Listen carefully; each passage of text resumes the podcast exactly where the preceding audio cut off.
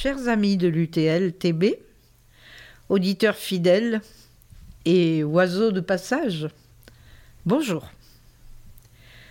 Aujourd'hui, la compagnie Le Grain de Sel, représentée par Jeannie Boniel, Michel Borel et moi-même, Mercedes Tormeau, vous propose d'écouter une des plus belles fables de La Fontaine, Les deux pigeons.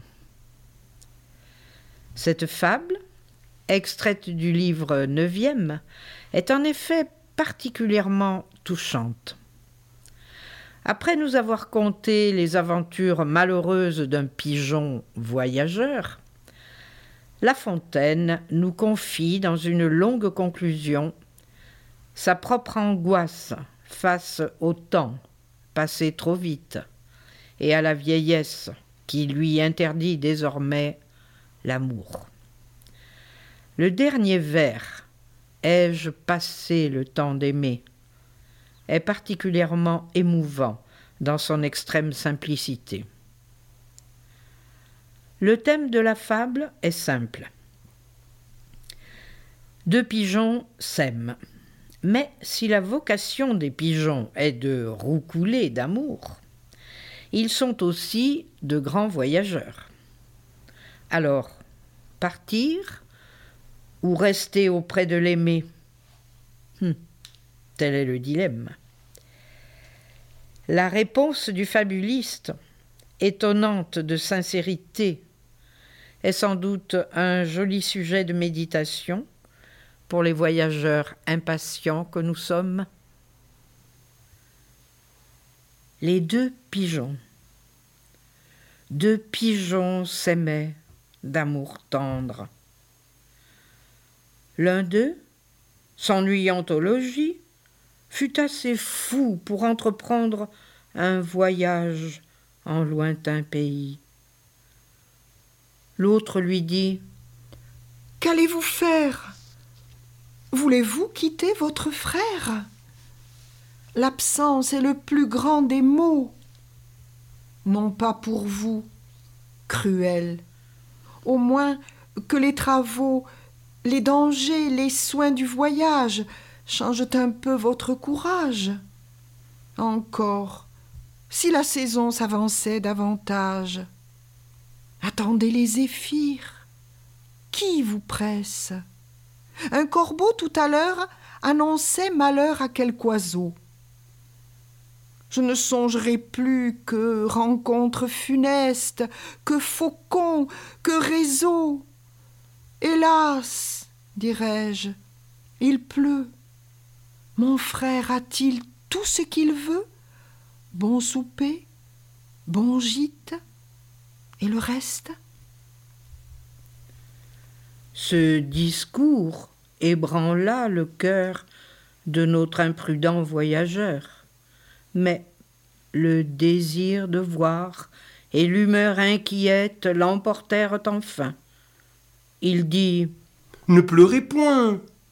Trois jours au plus rendront mon âme satisfaite. Je reviendrai dans peu conter de point en point mes aventures à mon frère. Je le désennuierai. Quiconque ne voit guère n'a guère à dire aussi. Mon voyage dépeint vous sera d'un plaisir extrême. Je dirai J'étais là, telle chose m'avint, vous y croirez être vous-même. À ces mots, en pleurant, ils se dirent adieu. Le voyageur s'éloigne, et voilà qu'un nuage l'oblige de chercher retraite en quelques lieues. Un seul arbre s'offrit, tel encore que l'orage maltraita le pigeon, en dépit du feuillage.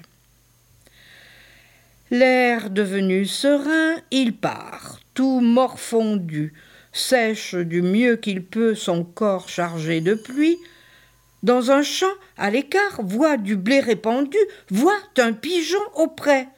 Cela lui donne envie, il y vole, il est pris. Ce blé couvrait d'un las les menteurs et traîtres à pas. Le las était usé si bien que de son aile, de ses pieds, de son bec, l'oiseau le rompt enfin. Quelques plumes y périt. Et le pis du destin fut qu'un certain vautour à la serre cruelle vit notre malheureux, qui, traînant la ficelle et les morceaux du lac qu'il avait attrapés, semblait un forçat échappé.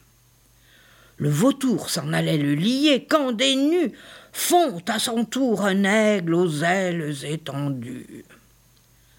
Le pigeon profita du conflit des voleurs, s'envola, s'abattit auprès d'une masure, crut pour ce coup que ses malheurs finiraient par cette aventure.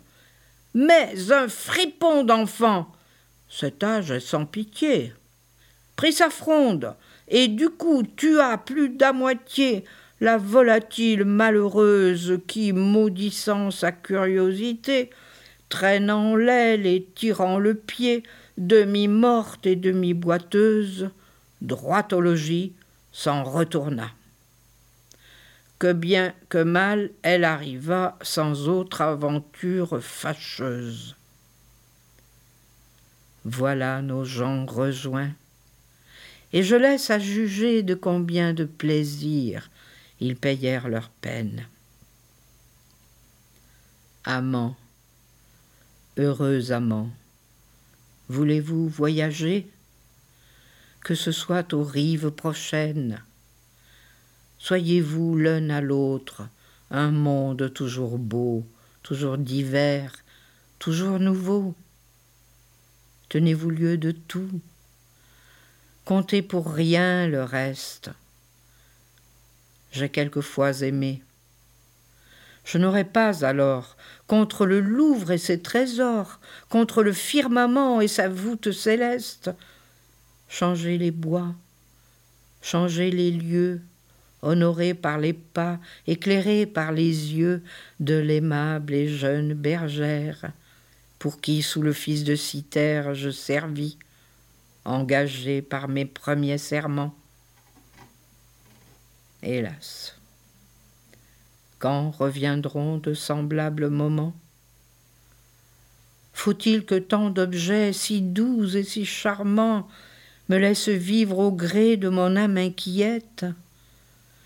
Ah, si mon cœur osait encore se renflammer, ne sentirais-je plus de charme qui m'arrête? Ai-je passé le temps d'aimer?